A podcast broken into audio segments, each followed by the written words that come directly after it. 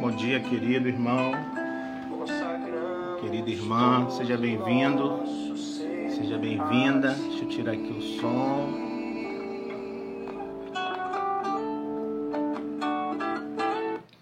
Bom dia, seja bem-vindo, seja bem-vinda. Uma alegria estarmos aqui juntos.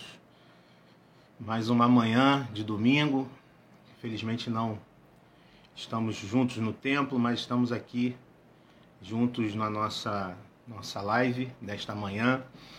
Nós somos a Igreja Presbiteriana Central em Vilar dos Teles. Estamos ali no centro de Vilar dos Teles. E você é muito bem-vindo, muito bem-vinda a mais uma escola dominical é, que o Senhor nos, nos, é, nos proporciona. É, nós estamos estudando durante este mês Estamos com essa escola bíblica de férias. Estamos estudando o tema mudança de hábito. Estamos vendo é, a partir das disciplinas espirituais como nós podemos então iniciar um ano com transformação e mudança real na nossa vida. Deixa eu ver quem chegou aqui. Pamela, bom dia, bom domingo, minha querida irmã. Solange, bom dia. Maria Batista, bom dia, seja bem-vinda. Cristiane, seja bem-vinda. Reverendo Evandro, querido irmão, seja bem-vindo, Paz de Cristo. A ti, é, vai dando o seu bom dia aí, dando o seu oi. Quero poder te ver aí, falar com você nesta manhã. Janaína, bom dia, minha irmã. Seja bem-vinda. Vamos, irmãos, cantar um louvor. Quero convidar você a cantarmos juntos um louvor. Deixa eu ver como é que tá o, o áudio aqui. Só. Tá ok. Cantar um louvor para a gente iniciar essa manhã de domingo, louvando ao Senhor, é o nosso Deus. Tem uma canção que eu acho que tem muito a ver com com Grace. Bom dia, minha irmã é, tem a ver com o que a gente está tá falando. E eu quero convidar você a cantarmos juntos essa canção. Cria em mim, ó Deus, um coração puro e renova um espírito inabalável. Vamos cantar juntos?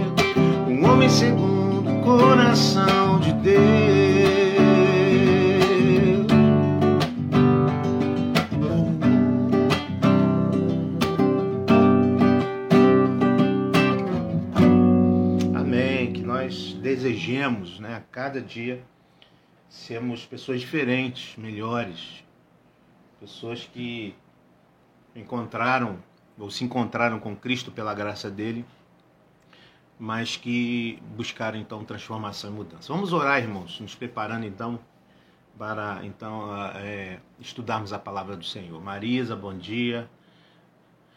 Nosso irmão Heraldo Rosa, bom dia. Seja bem-vindo, querido irmão, irmã Célia, seja bem-vindo. Vamos orar, vamos falar com o Senhor, pedir a direção de Deus para, nossa, para o nosso estudo desta manhã. Senhor, muito obrigado por mais um dia, mais uma manhã, mais um dia que pudemos ver o brilho do sol, mais um dia que pudemos é, ver, acordar e ver a nossa família. Mais uma oportunidade, Pai, de estarmos na Tua presença, aprendendo da Tua palavra.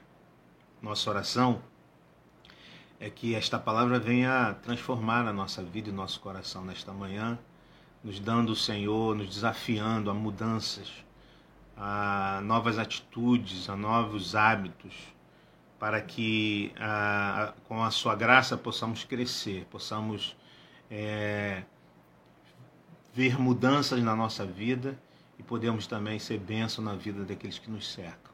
É a oração que eu te faço no nome de Jesus. Amém. Bom dia, irmã Marlene, seja bem-vinda.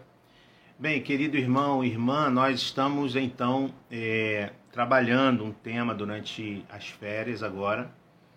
É, e esse tema é, é, é, a gente tem trabalhado desde segundo domingo. Né? O nosso tema é este aqui: né? mudança de hábito, hábitos novos para uma nova criatura. E nós já vimos nos dois domingos anteriores, vimos é, como, é, como é importante nós percebermos que, embora o Senhor tenha nos transformado e tenha nos trazido a sua salvação pela graça, nós somos agora convidados a desafiados a uma mudança de vida. E vimos também que se a gente quer um ano de fato diferente, um ano, um ano novo, a gente viu aquela poesia do Drummond, né? Se a gente quer um ano novo que seja de fato novo, é, é necessário que haja mudança, transformação, que haja, que façamos as coisas de maneira diferente. E vimos que os nossos hábitos eles são, é, eles são construídos e, e, e muitas vezes nós construímos e desenvolvemos hábitos e rotinas que são muito difíceis de serem mudados e transformados, justamente porque se transformaram hábitos. E vimos lá no primeiro estudo que é, muitas vezes nós precisamos mudar a rotina, colocar algo no lugar de uma rotina que não é muito boa por algo bom. Nós vimos como lá no primeiro domingo, no segundo domingo de janeiro, como nós precisamos então meditar na palavra e nos aprofundar na palavra e trocar o hábito da superficialidade pelo hábito da, da, da, do aprofundamento na palavra. No domingo passado, nós é, vimos como é importante a gente perceber é, e a gente trocar é, o hábito do consumismo pelo hábito do jejum, da abstinência. Vimos, né, nos aprofundamos em como, como o que é o jejum bíblico, né? E como é importante a gente entender que precisamos é, nos dias de hoje restaurar este esta disciplina espiritual importante, mas restaurá-la de maneira correta, bíblica, ou seja, é, entendendo que o jejum é, em, em essência bíblica, é, deixarmos algo que é bom para termos algo ainda melhor, ou seja, ban nos banquetearmos com a presença do Senhor. Por isso, o jejum não é motivo de tristeza. E hoje, então, eu quero falar sobre um outro hábito importantíssimo é, para é, nós cristãos. é, que precisamos é, cultivar na nossa vida e que é, e para isso a gente precisa então trocar o, o, o trocar o, o, narcisismo pelo serviço. Então é, eu queria começar com uma imagem. Essa imagem é imagem muito comum nos dias de hoje. Essa imagem nos mostra aqui é, um acidente né, de motociclistas ali entre Paz de Cristo, Irmã Glória, Almiro, seja bem-vinda, seja bem-vindo, Claudete também. Bem-vindo, queridos irmãos, bom tê-los conosco aqui. É, aqui nós temos a foto ali de, um, de um, a foto menor, uma foto que alguém tirou de fora, e a foto maior, a foto do, da selfie do deste cidadão que é, aproveita ali para tirar uma, uma foto, uma selfie de um acidente. Infelizmente nós temos visto muito, com muita frequência, com muita frequência esse tipo de atitude, né? Pessoas que ali no meio de uma situação difícil e complicada acabam é, entendendo que ser mais importante registrar um determinado momento do que de fato se inserir naquele, naquela situação com algo fazendo algo que venha realmente trazer algum benefício, por exemplo, aquelas pessoas que estão ali. É, isso tem sido muito. O Almiro está aí com a gente. Isso tem sido muito frequente. É, na, é, no ano retrasado, se eu não me engano, no início do ano retrasado, é, houve um, um, um acidente é, com o jornalista né, Ricardo Boechat, inclusive com a morte do Ricardo Boechat, e eu ouvia bastante o Ricardo Boechat pela manhã na Band News, né?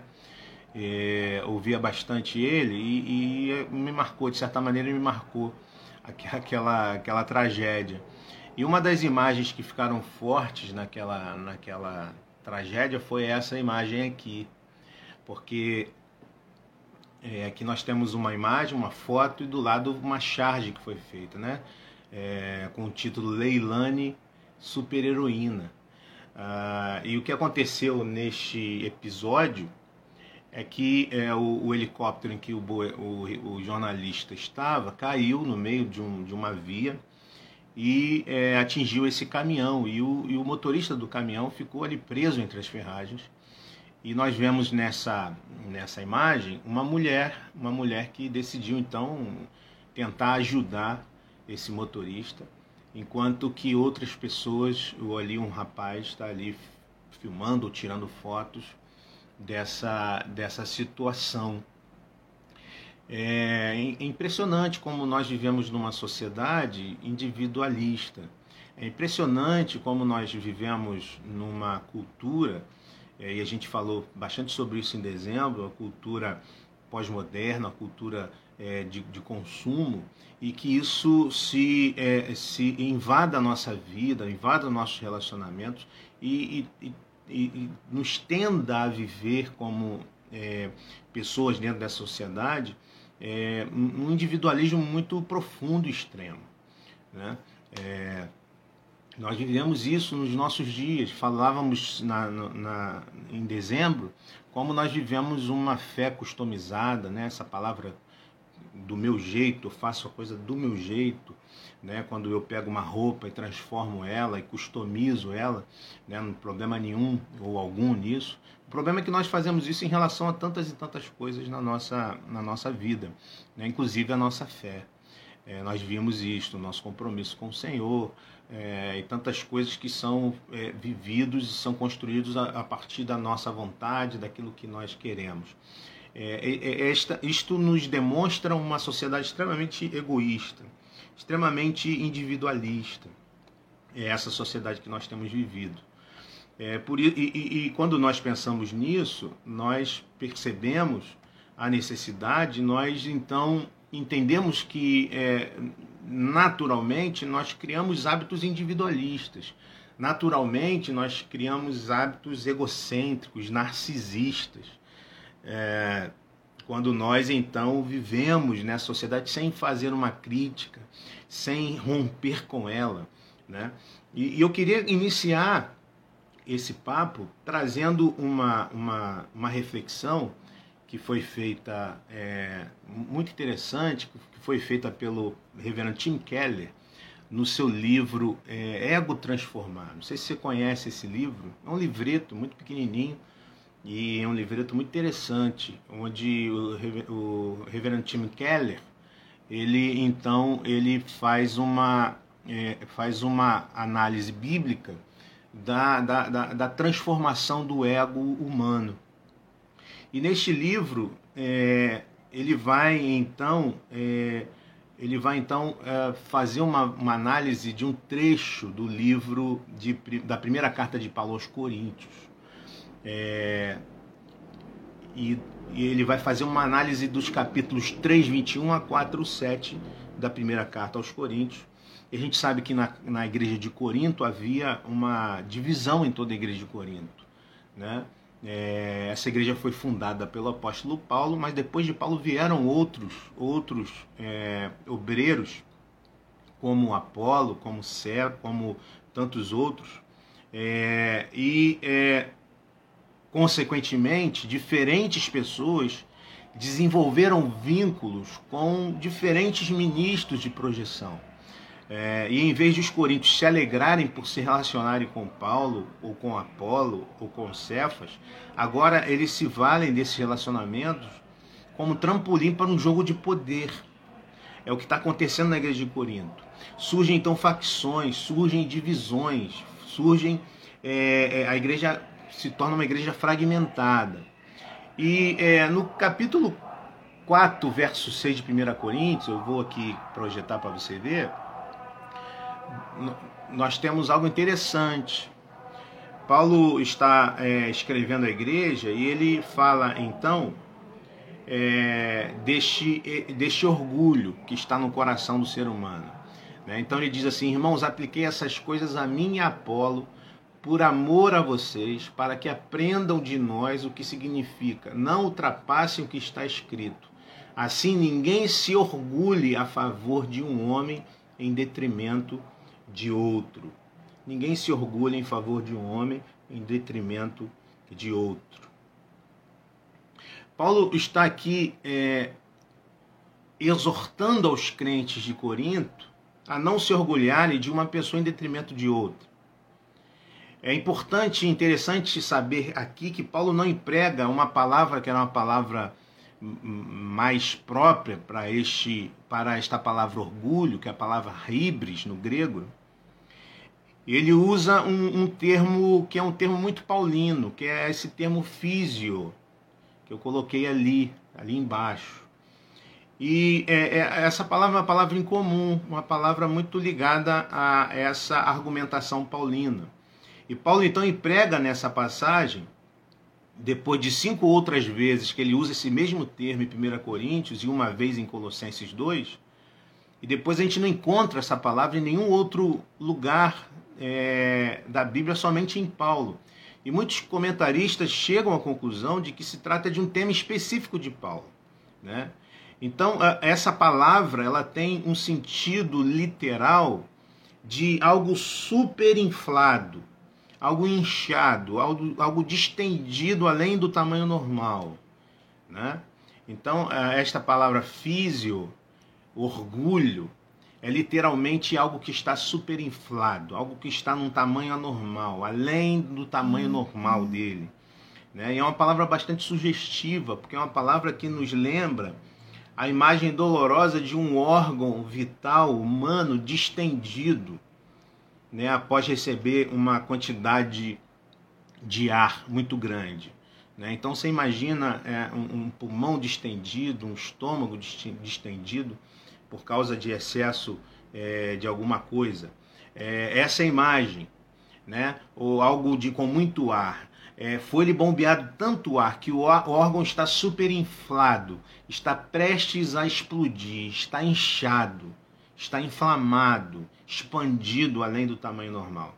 E, e, e utilizando essa imagem, Tim Keller então vai trazer algumas características deste ego humano, do ego humano, do nosso ego natural humano. a partir desta imagem. Né? Então ele vai falar, primeiramente, que este, neste ego humano há um vazio. Pensando neste órgão super inflado, é, o ego humano ele é vazio. O ego busca algo que lhe dê senso de valor, de singularidade, de propósito. E nisso o nosso ego ele se apoia. Naturalmente, nós somos sempre lembrados é, se tentarmos colocar alguma coisa no lugar reservado origin, originalmente por Deus, vai sobrar muito espaço.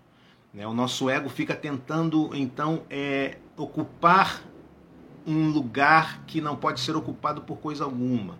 Tudo que nós colocarmos no centro deste é, órgão superinflado ficará então chacoalhando ali, né? É, o ego humano é um ego vazio. O ego humano, segundo Tim Keller, também é um ego dolorido. O ego dói, por isso está sempre chamando a nossa atenção. Assim como um, um, um, um órgão vital inchado, inflamado dói, o ego, o, nosso ego, ele dói, ele chama sempre atenção para si. Né? O tempo inteiro, o nosso ego exige que avaliemos a nossa aparência. O tempo todo, o, o, nosso ego ele exige que a gente é, avalie a nossa maneira, a maneira como somos tratados pelos outros. É comum quando a, gente é, reclamar de que alguém feriu os nossos sentimentos, né? É, o ego se sente então machucado, dolorido e estamos o tempo todo lidando com este ego dolorido e inflamado. O Tim Keller, além, além de vazio e dolorido, diz que este ego humano ele é atarefado, ele faz de tudo para ser notado. O ego humano faz de tudo para ser notado. Ele vive ocupado. Ele vive tentando preencher esse vazio. Ele é incansável, sobretudo em duas tarefas. Interessante isso. O nosso ego é incansável em comparação e em vanglória. Nós estamos o tempo todo nos comparando com as outras pessoas, estamos o tempo todo buscando uh, nos vangloriar, nem que, uh, se não for uh, exteriormente, pelo menos dentro do nosso coração. Né? Paulo diz: assim ninguém se orgulhe. Ele não para por aqui, porque ele diz o seguinte: ninguém se orgulha a favor de um homem em detrimento do outro. Essa é a essência do que significa ter um ego humano normal.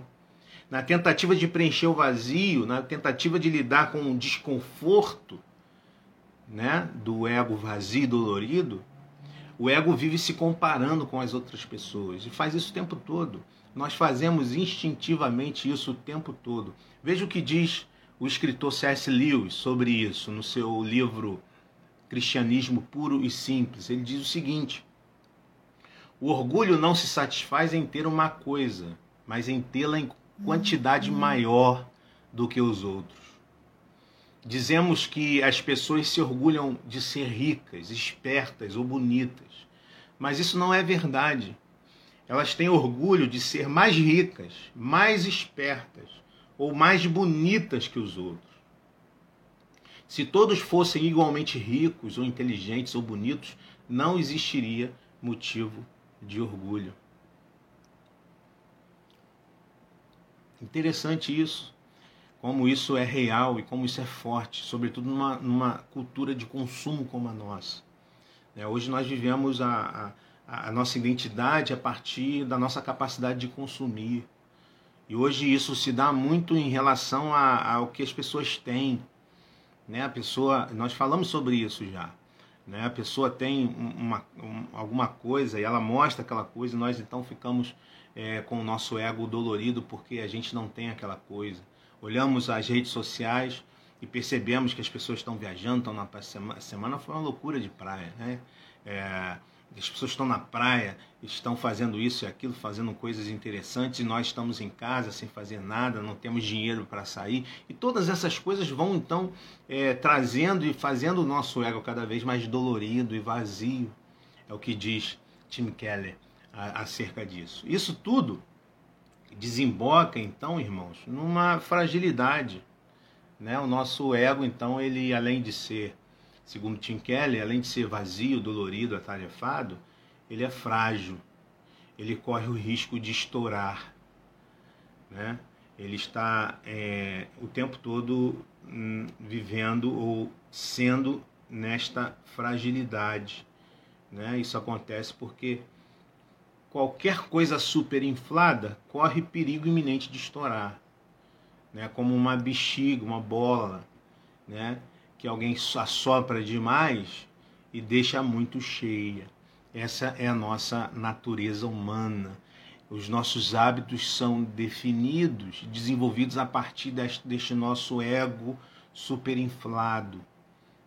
O que fazer então para a gente transformar e mudar certos hábitos, hábitos que são hábitos que, que é, de, de, extremo narcisismo, é, hábitos que é, são é, coisas que fazemos para nós mesmos o tempo todo, para algo que é de fato essência do Evangelho de Cristo, que é o serviço. Portanto, eu quero então é, meditar com você num texto bíblico para a gente poder então é, poder aprender um pouco sobre este tema, trocando o narcisismo pelo serviço, né? trocando o egoísmo pelo serviço, trocando o orgulho pelo serviço. E eu quero então utilizar um texto muito conhecido de nós para a gente poder tirar algumas lições importantes e preciosas para a nossa vida, para a gente mudar e trocar hábitos ligados à nossa, ao nosso orgulho, ao nosso egoísmo, ao nosso narcisismo, para vivermos o Evangelho puro e simples, como diz o C.S. Lewis de Cristo Jesus. Tá bom? Você pode colocar aí perguntas, tá bom? Ou alguma coisa que você queira dizer, uh, alguma coisa que você queira é, falar, ou queira contribuir aqui, fica à vontade, tá? Para você colocar aí, eu vou ler aqui também. Tá? Então o texto é o texto de Marcos, o Evangelho de Marcos, capítulo 10, dos versos 35 a 45. Tá? Então convido você a fazermos esta leitura. É, eu vou, eu vou é, projetar aqui para você esse texto na nova versão internacional, tá bom? Você pode aí comparar com o, teu, o texto que você tem, a versão que você tem, é, é, é, um exercício muito legal fazer essa comparação, tá? Então, Marcos 10, 35 a 45, diz assim o texto, o texto bíblico. Nisso, Tiago e João, filhos de Zebedeu, aproximaram-se dele e disseram: Mestre, queremos que nos faças o que vamos te pedir. O que vocês querem que eu lhes faça? perguntou ele. Eles responderam: Permite que, na tua glória, nos assentemos um à tua direita e outro à tua esquerda. Disse-lhe Jesus: Vocês não sabem o que estão pedindo. Podem vocês beber o cálice que eu estou bebendo ou ser batizados com o batismo com que estou sendo batizado? Podemos, responderam-lhes ou responderam eles. Jesus lhes disse: Vocês beberão o cálice que eu estou bebendo e serão batizados com o batismo com que estou sendo batizado. Mas o assentar à minha direita ou à minha esquerda não cabe a mim conceder. Esses lugares pertencem àqueles para quem foram preparados. Quando os outros dez ouviram essas coisas, ficaram indignados com Tiago e João. Jesus os chamou e disse: Vocês sabem que aqueles que são considerados governantes das nações as dominam, e as pessoas importantes exercem poder sobre elas. Não será assim entre vocês, pelo contrário. Quem quiser tornar-se importante entre vocês deverá ser servo, e quem quiser ser o primeiro deverá ser escravo de todos pois nem mesmo o filho do homem veio para ser servido, mas para servir e dar a sua vida em resgate por muitos. Palavra do Senhor. Eu, deixa eu ver aqui os. A Kátia colocou. Lindo dia, que Gleice se recupere em breve. Abraço, Kátia.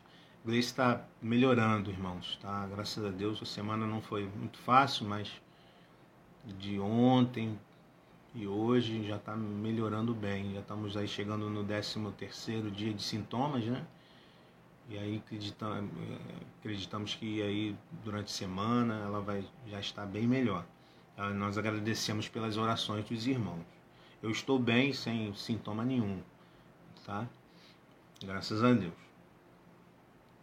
Então, querido irmão, irmã, eu quero convidar você a nós, é, então, olharmos para esse texto à luz do nosso tema aqui. É, Jesus, ele caminhava para Jerusalém. E, e, ele tinha absoluta certeza de que seguia para a morte. E por isso, é, ele, é, ele, ao perceber a apreensão dos discípulos, dos seus discípulos diante da cruz, é, diante desse desfecho, ele os traz para um momento de intimidade, aquele momento de Jesus no cenáculo.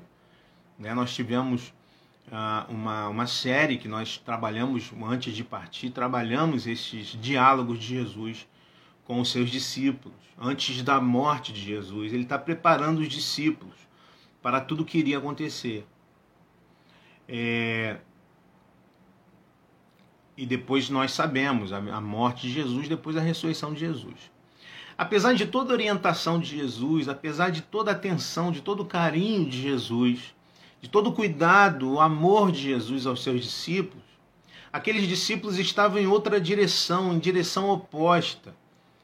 É, a, a cena aqui narrada por Marcos envolveu todos os discípulos, em especial Tiago e João, filhos de Zebedeu, como diz o texto. E no diálogo, no diálogo deles com Jesus, percebemos que Jesus então está é, discursando, ensinando esses discípulos a trocarem, a trocarem uma, uma um, um, tipo de vida e um tipo de, é, é, de, de relação com o próximo, um tipo de cosmovisão acerca da vida, é, trocar o, o egoísmo, o orgulho, o narcisismo pelo serviço. E aqui a gente vai perceber, primeiramente, algumas características da natureza humana que são é, expostas aqui na vida, no discurso, na, na, na, no diálogo dos discípulos com Jesus. A primeiro, primeira característica é a infantilidade. Veja é, o que eles começam dizendo no texto, no verso 35. Né? Mestre, queremos que nos faças o que vamos, é, o que vamos te pedir. E aqui nós vemos a infantilidade. Eles usaram a intimidade com Jesus para benefício próprio. Quantas vezes nós também agimos dessa maneira? Né? Então, ah, nós precisamos permanentemente confrontar as motivações que nos conduzem a nos envolvermos com o reino de Deus, a lidarmos com as outras pessoas. Então, a primeira característica dos discípulos aqui é a infantilidade. Eles usaram a intimidade com Jesus para benefício próprio. Né? Tiago e, e, João, juntamente com Pedro, era é, dentre os doze eram os que desfrutavam de maior intimidade com Jesus. Né? A gente percebe isso nos textos bíblicos.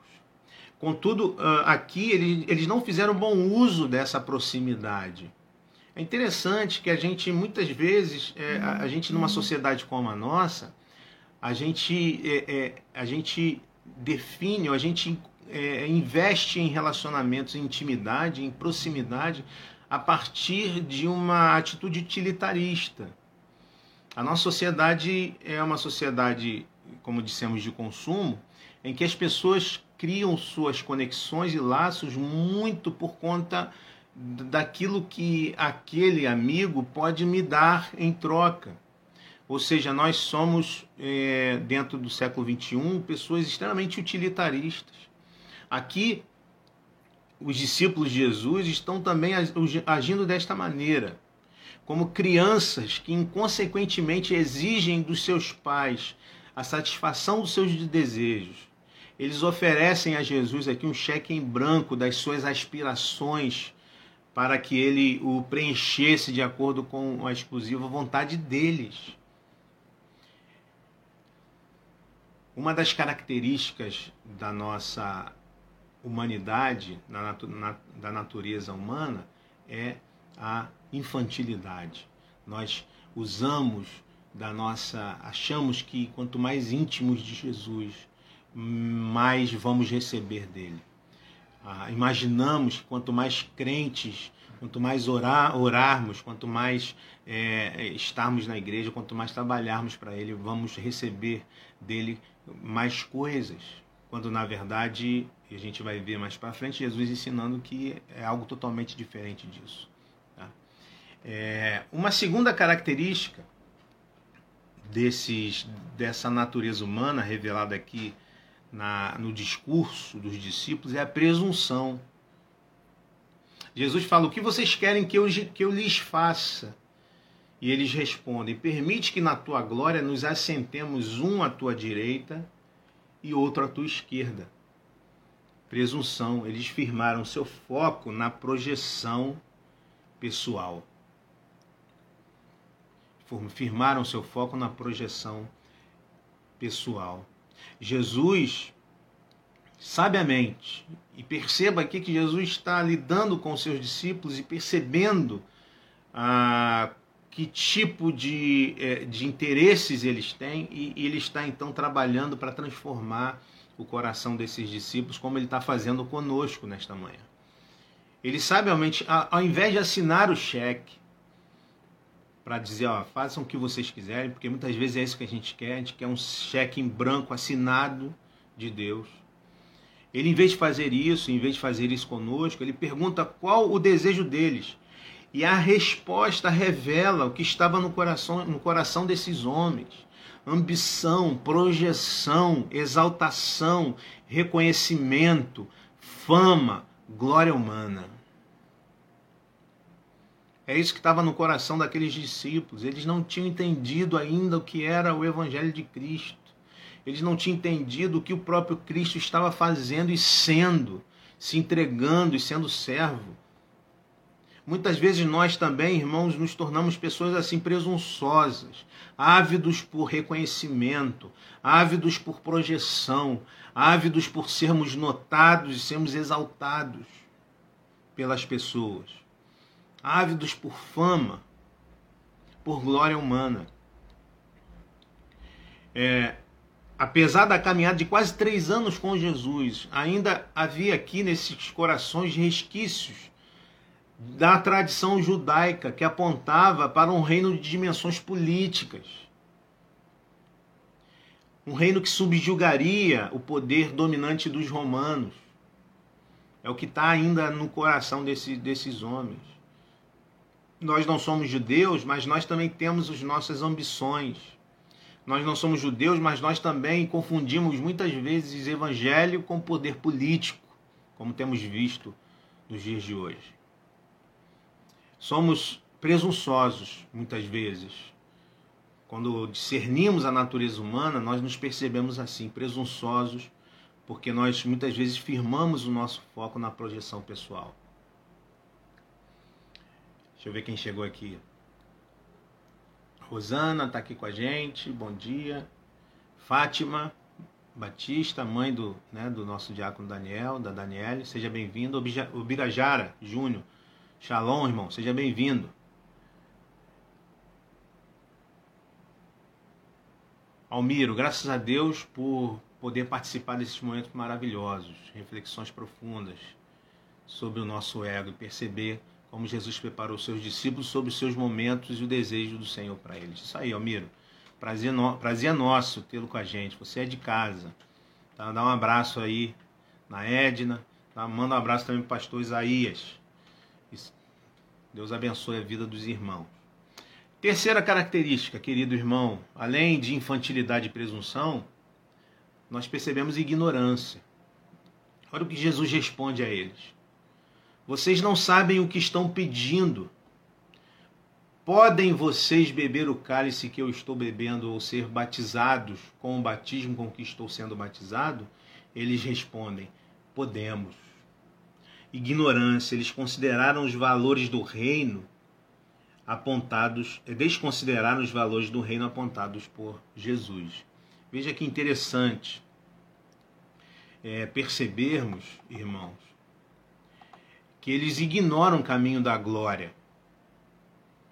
Que o caminho da glória necessariamente passa pelo duro caminho da cruz. É interessante a gente perceber isto. O caminho da glória, estou vendo que a glória está aí também, glória, mas não é, na, é na, da nossa glória também, mas o caminho da glória, a glorificação dos crentes, dos discípulos de Jesus, é a vida eterna. Mas no meio, entre esta glória que nos aguarda, que nos foi prometida por Jesus, no meio deste caminho é um caminho da cruz, como foi o próprio caminho de Jesus. Em Atos 14, 22, diz, mostraram que através de muitas tribulações nos importa entrar no reino de Deus. Eles ignoram que os lugares reservados para os discípulos na glória são atribuídos conforme o plano exclusivo do Pai, não conforme as competências e influências humanas. Essa ignorância muitas vezes nos faz então nos tornarmos pessoas é, que se distanciam daquilo que o Senhor deseja para nós. Imaginamos que é, que é meritocracia, Imaginamos que Deus lida conosco a partir desses valores, mas é graça. Nenhum de nós somos merecedores do amor de Deus. Nenhum de nós somos merecedores de um lugar no reino de Deus. É tudo graça. Nós somos pecadores, todos nós, sem distinção, sem, sem tirar ninguém. Somos convidados a participar do reino pela graça dele, graça do Senhor, e pela obra de Cristo, a obra da cruz. É ignorância achar que porque fazemos algo de bom, porque somos, estamos andando com Jesus, porque vamos à igreja todo domingo, porque é, fazemos o bem, ah, porque somos religiosos, que nós temos um lugar privilegiado é, não, é tudo graça de Deus. Ah, os discípulos então são infantis, eles são presunçosos, eles são ignorantes. E para a gente fechar estas características, eles são também é, invejosos. Né? Há essa disputa que nós falamos, ah, que o C.S. Lewis fala na relação, ou é, entendendo o que é o ego humano. Né? O texto diz no versículo 41: Quando os outros dez ouviram essas coisas, ficaram indignados com Tiago e João. E aqui nós vemos a inveja, construíram uma uniformidade doentia. A reação, essa reação de indignação dos dez discípulos ao pleito de Tiago e João, coloca a eles todos no mesmo patamar de infantilidade, de presunção, de ignorância. E mostra que, é, apesar das transformações alcançadas no, na caminhada com Jesus, ainda traziam nos seus corações as marcas pecaminosas do orgulho, do egoísmo, da competição. É interessante como vemos isso muitas vezes nas igrejas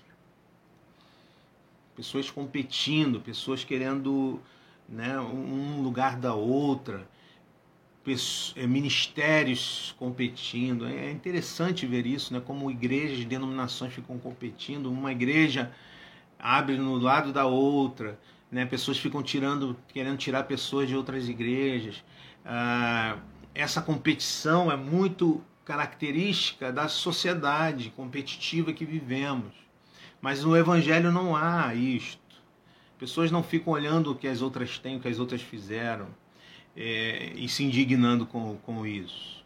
Né? Então nós percebemos aqui, irmãos, algumas marcas, características, quando a gente vai discernir a natureza humana, dos discípulos.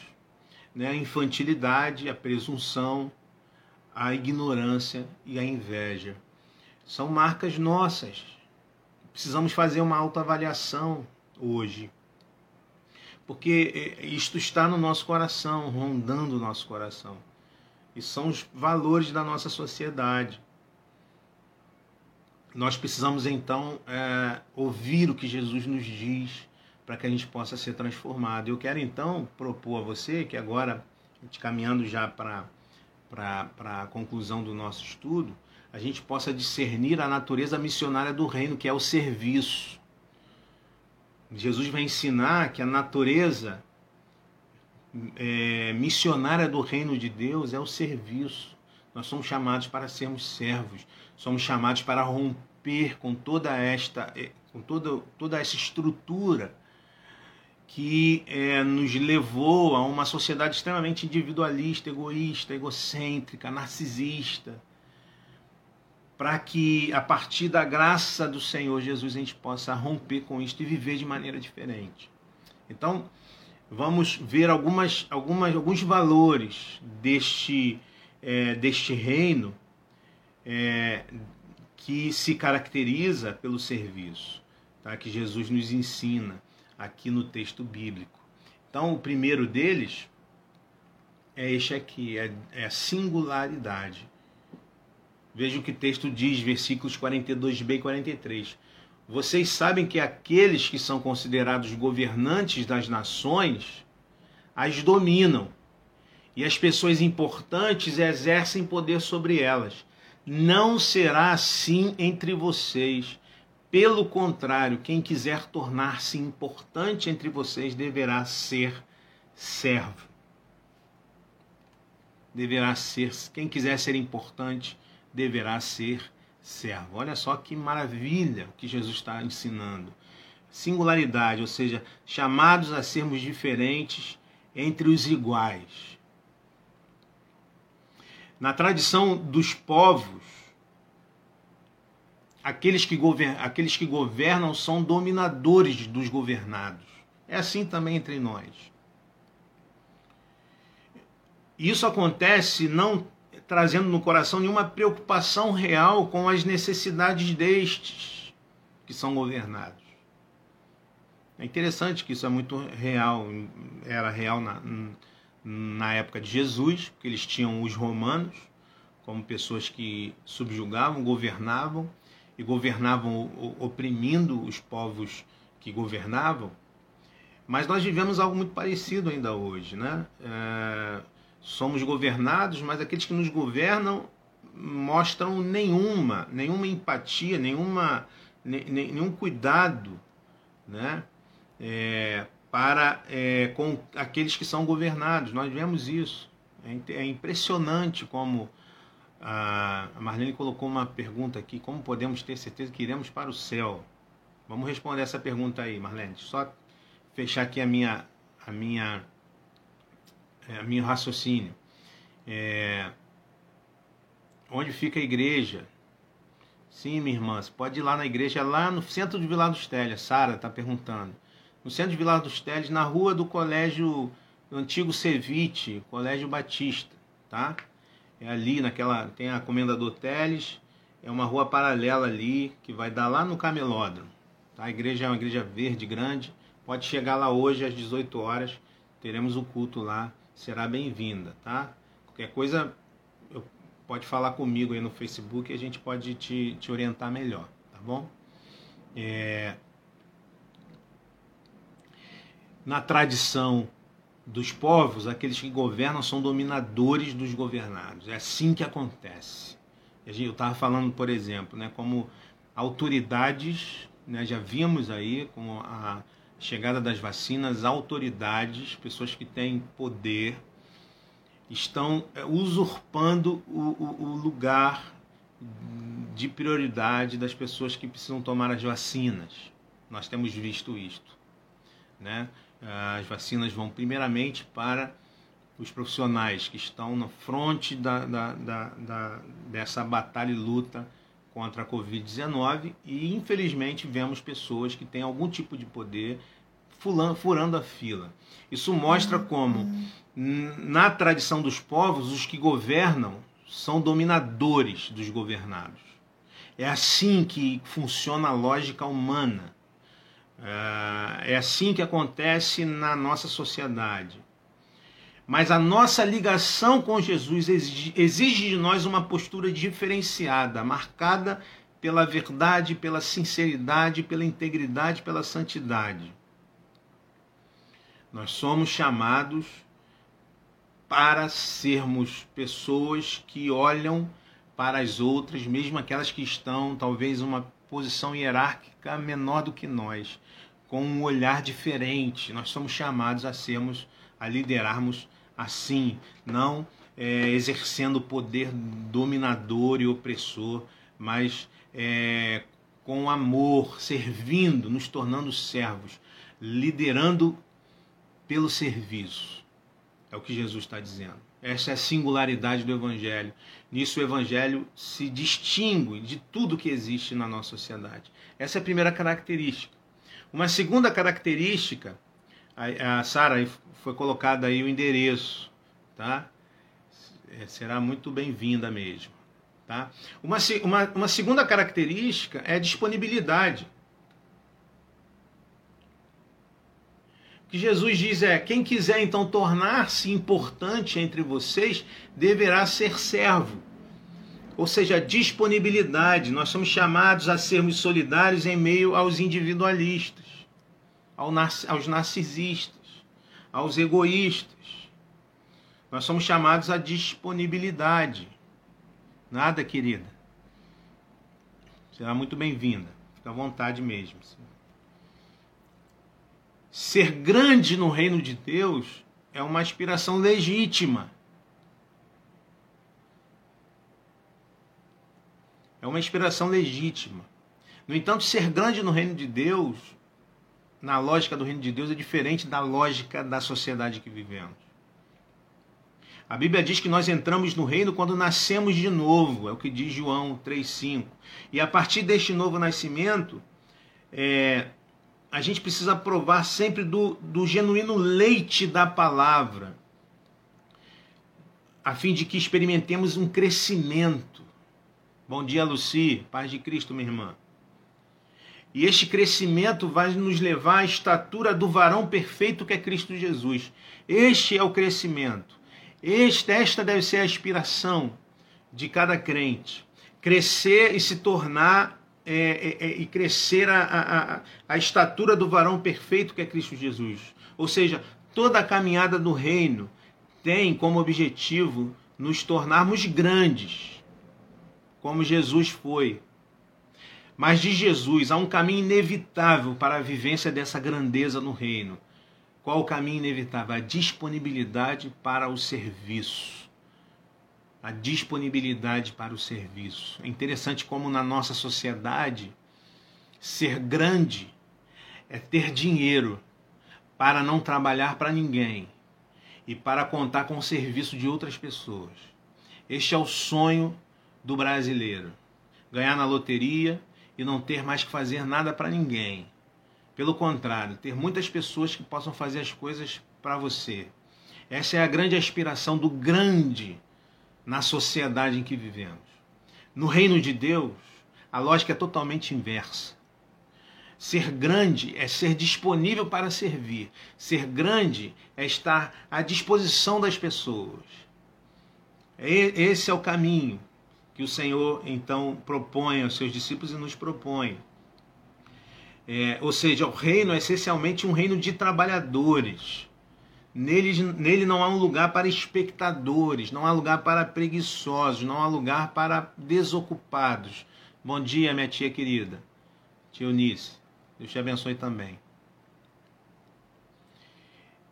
Somos chamados então para a disponibilidade, irmãos. Se queremos de fato trocar o narcisismo, o egoísmo, o orgulho pelo serviço, precisamos nos tornar pessoas disponíveis. O problema é que nós estamos tão ocupados conosco mesmos.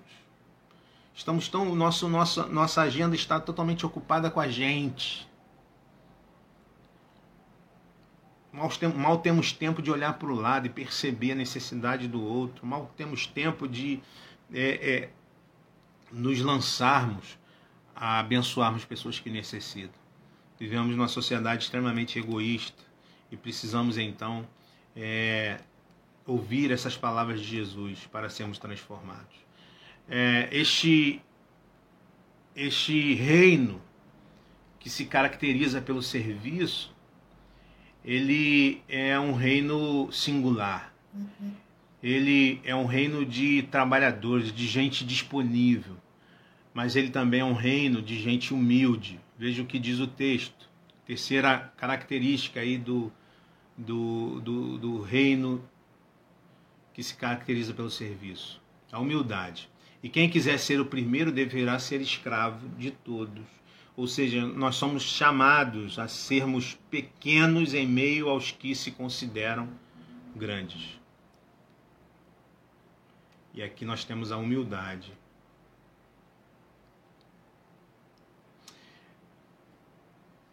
Nós somos, então, querido irmão e irmã, nós somos chamados para construir uma visão correta de Deus, de nós mesmos e das pessoas.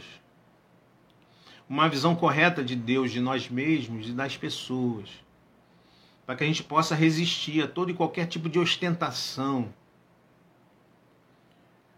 todo qualquer tipo de orgulho. Porque assim como o Tiago e João, nós somos assim, nós gostamos de sermos notados, gostamos de sermos perseguidos, percebidos, premiados, elogiados, reconhecidos, ovacionados. Mas Jesus diz que na escala de valores do reino, os primeiros são aqueles que humildemente admitem as suas limitações. Os primeiros são aqueles que reconhecem quem são, que percebem que são pecadores, que não são dignos. Os primeiros são aqueles que olham para a cruz e dizem: aquela cruz era, é, é, era minha, por causa do meu pecado. E Cristo então morreu por mim. E o que me resta fazer então é me entregar a Ele em obediência e em serviço. Gente que faz serviço discreto gente que não se importa com reconhecimento, com ser ovacionado e ser é, é, é, glorificado. Gente que faz o serviço que não aparece. Gente que ora de madrugada, ninguém vê. Ninguém está vendo a, o que esta pessoa está fazendo no reino, na igreja. Gente que, que ora de madrugada em sua casa pelo pastor, pela liderança da igreja. Gente simples, gente que não tem nenhum tipo de, de, de, de, reconhecimento, gente que não tem muitas vezes nem mesmo cargo na igreja. Mas é gente que sustenta a obra do Senhor, porque é gente que, é, é, é, é que, que se coloca à disposição do Senhor de maneira humilde a fazer a sua obra. Falamos já sobre isso, como às vezes a gente acha que trabalhar na igreja é, é, é, é ou a gente quer aqueles aquelas posições de gente que aparece, gente que está ali pregando, ensinando, gente que está louvando. Mas como a gente já falou sobre isso, como esse, essas funções são funções às vezes, muitas vezes menores do que aquelas, aquelas que não aparecem, como o corpo humano é. Os órgãos que, que são mais vitais no corpo humano não são vistos, não são, não estão visíveis estão sustentando o meu corpo, o meu coração, o meu estômago, o meu fígado. É, é, são órgãos vitais que sustentam o meu corpo. Não aparecem. Não aparecem como os meus olhos, meu rosto, minha orelha, minhas mãos. No entanto, são mais importantes do que qualquer um desses outros que estão visíveis. Como é importante a gente perceber isto e a gente se colocar à disposição do Senhor para sermos bênção, servindo com, todo, com toda a alegria do nosso coração. Então, a singularidade, a disponibilidade, a humildade, para a gente fechar aqui, um quarto valor importante quando discernimos a natureza missionária do reino de Deus é a cristocentricidade. Palavra difícil, né? Mas eu vou te explicar. O texto termina com este versículo 45. pois nem mesmo o Filho do Homem veio para ser servido, mas para servir e dar a sua vida em resgate por muitos. Nós somos chamados a sermos em Cristo instrumentos de resgate da vida de muitas pessoas.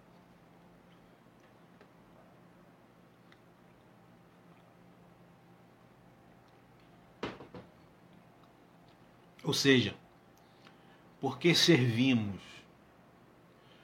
Porque Cristo nos serviu.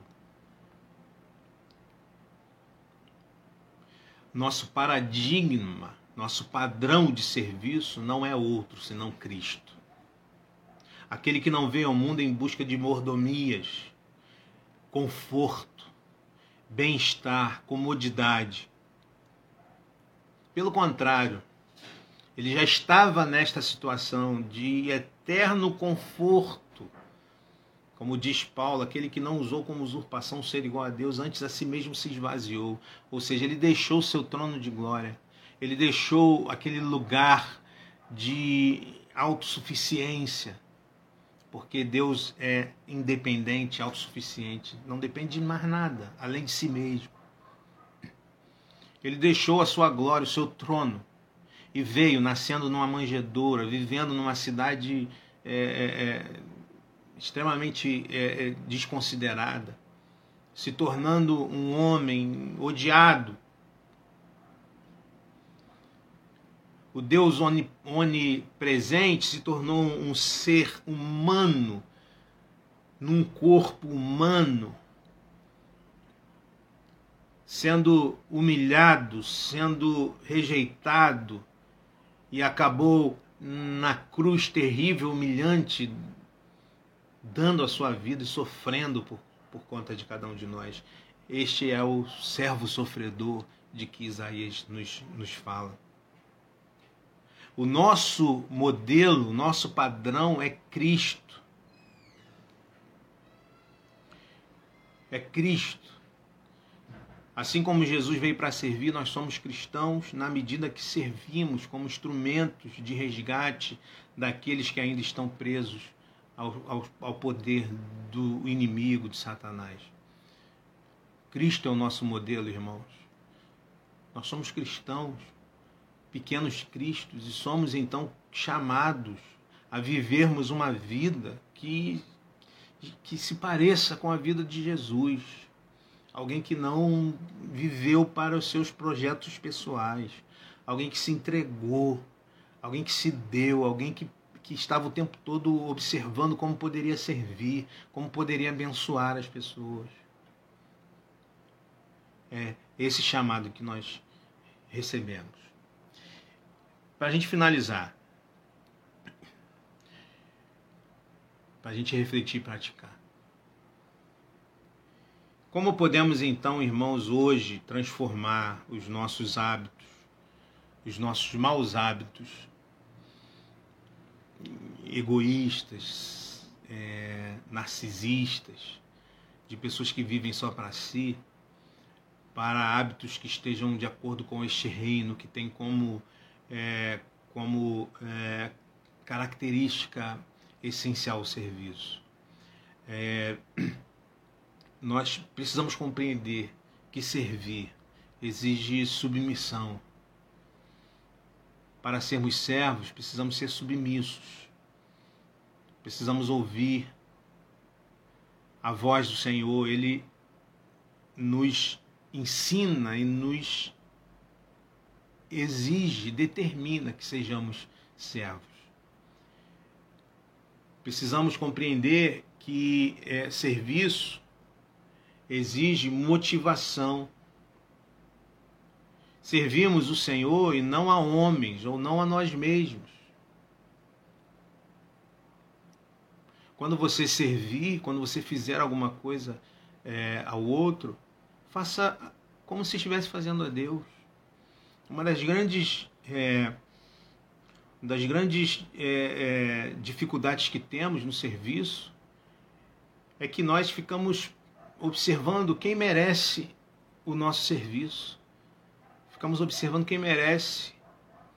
E se a gente ficar nesta lógica, não serviremos a ninguém. Então sirva tendo como motivação o Senhor e não homens e não nós mesmos. Precisamos compreender que servir exige submissão, exige motivação, mas exige também especificação. Ou seja, encontre a área em que você foi chamado a servir. Encontre o seu lugar na comunidade de discípulos. Sirva com alegria naquilo que o Senhor te chamou a servir. Você quer, você, o Senhor te chama a servir ensinando a crianças, faça isso com alegria e zelo.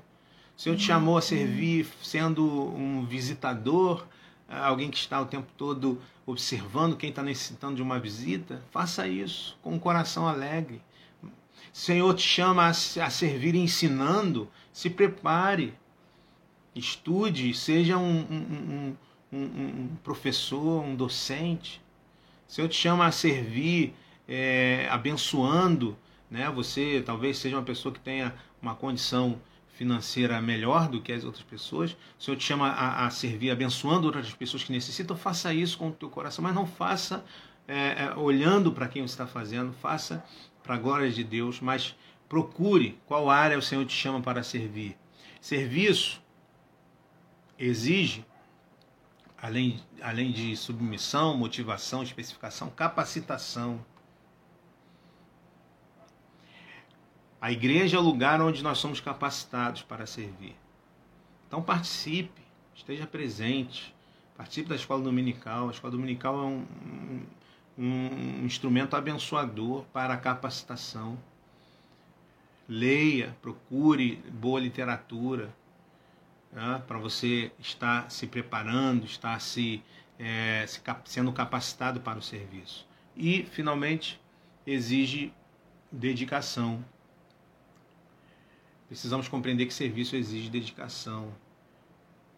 Ou seja, é necessário responsabilidade. É necessário responsabilidade. Que Deus abençoe a nossa vida, que Deus nos ajude a romper com a nossa, com o nosso narcisismo. Todos nós temos um, é, um pouco disto, um pouco do narciso. É, o narcisismo vem daquela daquele mito né, de Narciso, que olhou a sua, o seu reflexo na água e ficou apaixonado por si mesmo e morreu ali é, porque não conseguia é, deixar de olhar para o seu, a sua imagem. Todos nós temos um pouco disso, todos nós queremos e vivemos um pouco para nós mesmos. E o Senhor então está nos ensinando como fez com seus discípulos, com toda a paciência que ele tem tido conosco. Ele está nos ensinando a sermos servos. Né? Ontem nós tivemos a ida do nosso projeto Generosidade na, lá na, no, no, centro de recuperação lá em Magé. Os irmãos estiveram lá levando alimento, levando palavra, é, servindo a um grupo de homens que estão lá buscando e tentando se livrar de vícios terríveis. Né? Ah, podemos servir e nós louvamos a Deus por podermos servir. Portanto, meu irmão, liberte-se dos, dos vícios da, do individualismo e do egoísmo, do narcisismo. Olhe para o lado. Ah, quebre os grilhões através do poder de Cristo Jesus, do individualismo e seja servo no ano de 2021, seja servo, olha para o lado, perceba pessoas que necessitam de você, de uma benção, de uma palavra, de uma ajuda, de um alimento, de uma visita. Cuidado com a visita agora nesse período de, de pandemia, mas de um telefonema, de uma, é, de uma ajuda financeira, é, de, um, de um ensinamento. E faça e coloque-se à disposição do Senhor para é, ser bênção na vida das pessoas. Nós vamos orar, encerrando a nossa, a nossa escola dominical, é, pedindo a Deus que Ele nos abençoe nesta manhã. Né? Logo mais, nós temos o nosso culto às 18 horas. Né? Você é nosso convidado. A Sara aí é, pediu o endereço, mas todos os irmãos aí também, nossos visitantes, são nossos convidados. Tá? É, cantar uma canção aqui para a gente encerrar é, a nossa escola. Deixa eu ver se eu consigo a letra aqui. É... Vou ver se eu consigo a letra, porque eu não sei ela de, de cor. Mas é uma canção que a gente canta muito na nossa igreja. Para que servimos nós? Do Logos. Deixa eu ver se eu consigo aqui. Colocar aqui para lá?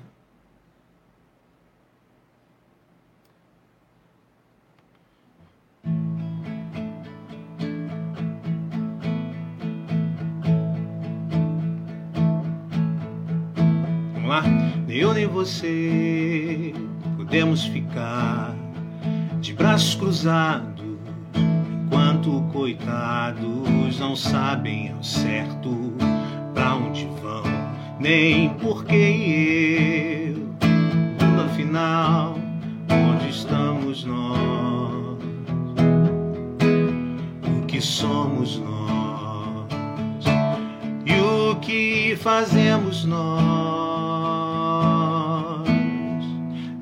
um convite a interessados, pois somos chamados, sem exceção, a palavra já diz, nós sabemos e bem, somos luz e sal. Eu pergunto afinal, mas se não salgar, se não brilhar, para que servir?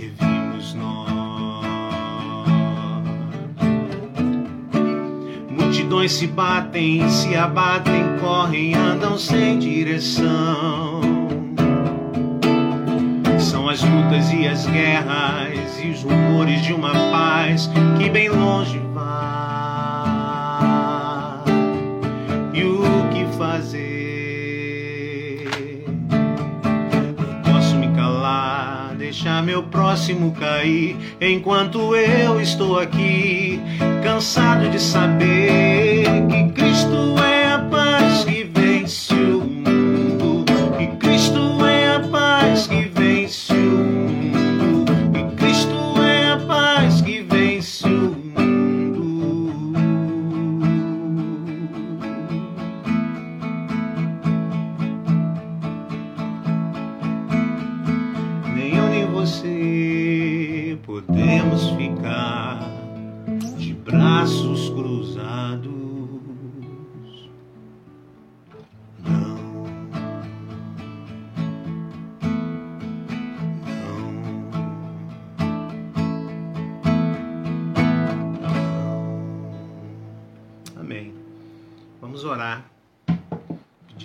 abençoe então a nossa vida. Tem um pedido de oração aqui. Nossa irmã Maria Batista, Cristina, está tendo alta para fazer um tratamento antes de ser operada. Né? Então vamos orar para nossa irmã Cristina, né? para que Deus abençoe. É... Amém. Obrigado, Marisa, pelas orações. Precisamos muito né, das orações dos irmãos. Vamos orar, irmãos. Vamos entregar nossas dificuldades, lutas diante do altar do Senhor. Logo mais, 18 horas, nosso culto. Eu ainda estou aqui em quarentena com a, com a Gleice, com a minha esposa e ainda não estarei né, observando aí os nossos protocolos, mas essa semana termina aqui, né, ela vai ficar curada, curada né, a gente deve fazer um teste essa semana para e a gente vai estar de volta, se Deus quiser, domingo que vem. Então, domingo que vem, é... vamos orar, Daniel, pela, pela Isabel, saúde da Isabel. Vamos orar sim, meu irmão. Domingo que vem nós devemos, deveremos estar encerrando então esse, esses estudos, é, mudança de hábito. Nós vamos falar sobre trocando é, o acúmulo pela generosidade no próximo domingo, tá? Então vamos encerrar lá no tempo. Se você está nos acompanhando aqui, não é da nossa igreja, quiser estar conosco também, é, é só aparecer por lá, tá? É, nós estaremos encerrando no próximo domingo mas teremos também a transmissão aqui no, no Facebook e no YouTube. Tá? Vamos orar aqui. Miguel, a Caixa está pedindo para o Miguel, um adolescente em depressão. Vamos orar pelo Miguel. E Eli, Elisa, a irmã, cunhada da irmã Maria Batista. Obrigado, Grace. Obrigado pelas orações dos irmãos. Vocês nos sustentam em, em, em oração. Vamos então orar, irmãos, encerrando nossa escola. Logo mais, 18 horas, nosso culto. Tá? Temos poucas vagas. Se quiser ir, é, nós reservamos algumas vagas para visitantes. Tá? Você que é visitante, não tem contato, não tem como se inscrever, pode ir. Temos algumas vagas que são reservadas para os visitantes. Tá?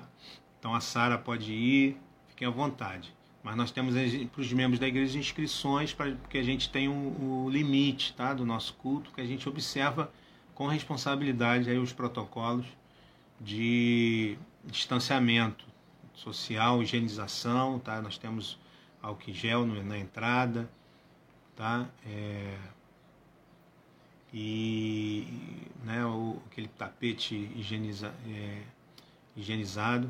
Léo, Léo, primo Léo, tia Eunice.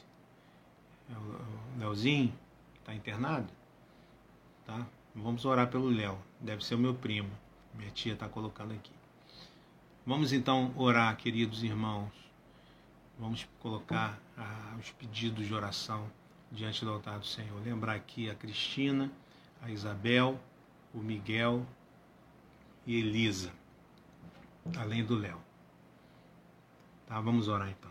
Senhor Deus, nós te louvamos, nós te glorificamos, porque o Senhor tem cuidado de nós, o Senhor não desiste de nós.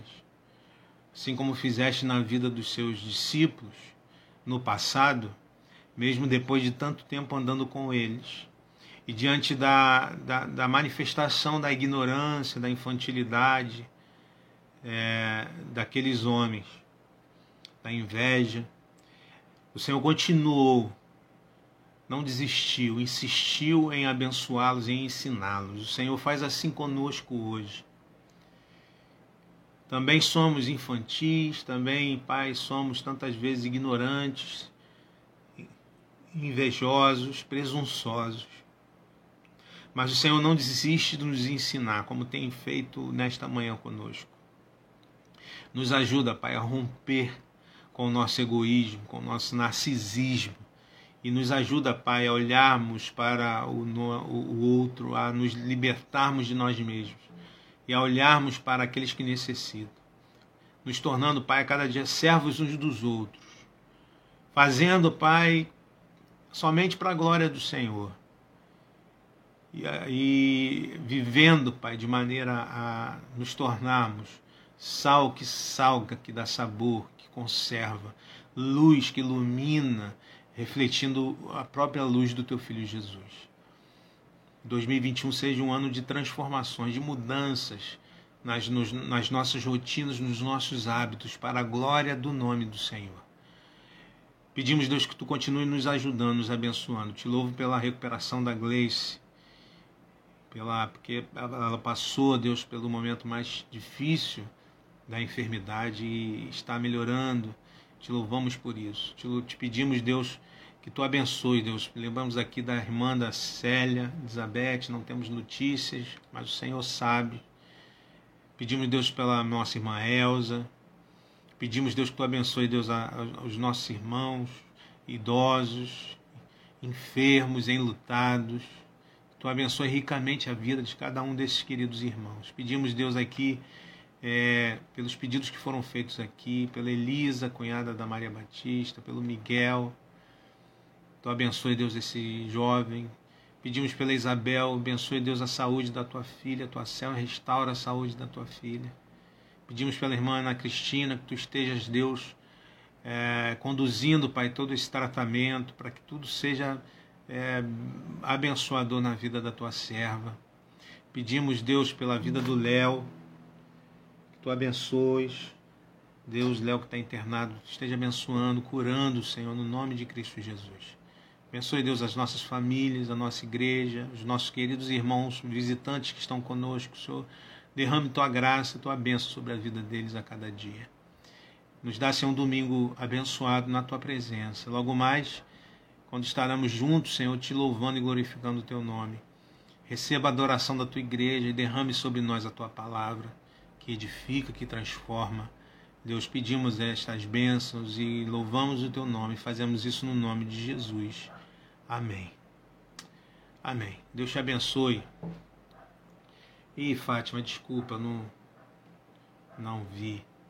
É, mas não vamos estar orando, viu? Pela família, esposo da irmã Fátima, netas, Isabel Nicole, Nick. Estamos em oração. Nicolas, estamos em oração, tá? Por vocês. Reverendo Evandro, prazer tê-lo conosco, tá? Deus abençoe o pastor, sua igreja, sua família. Sueli, Deus abençoe.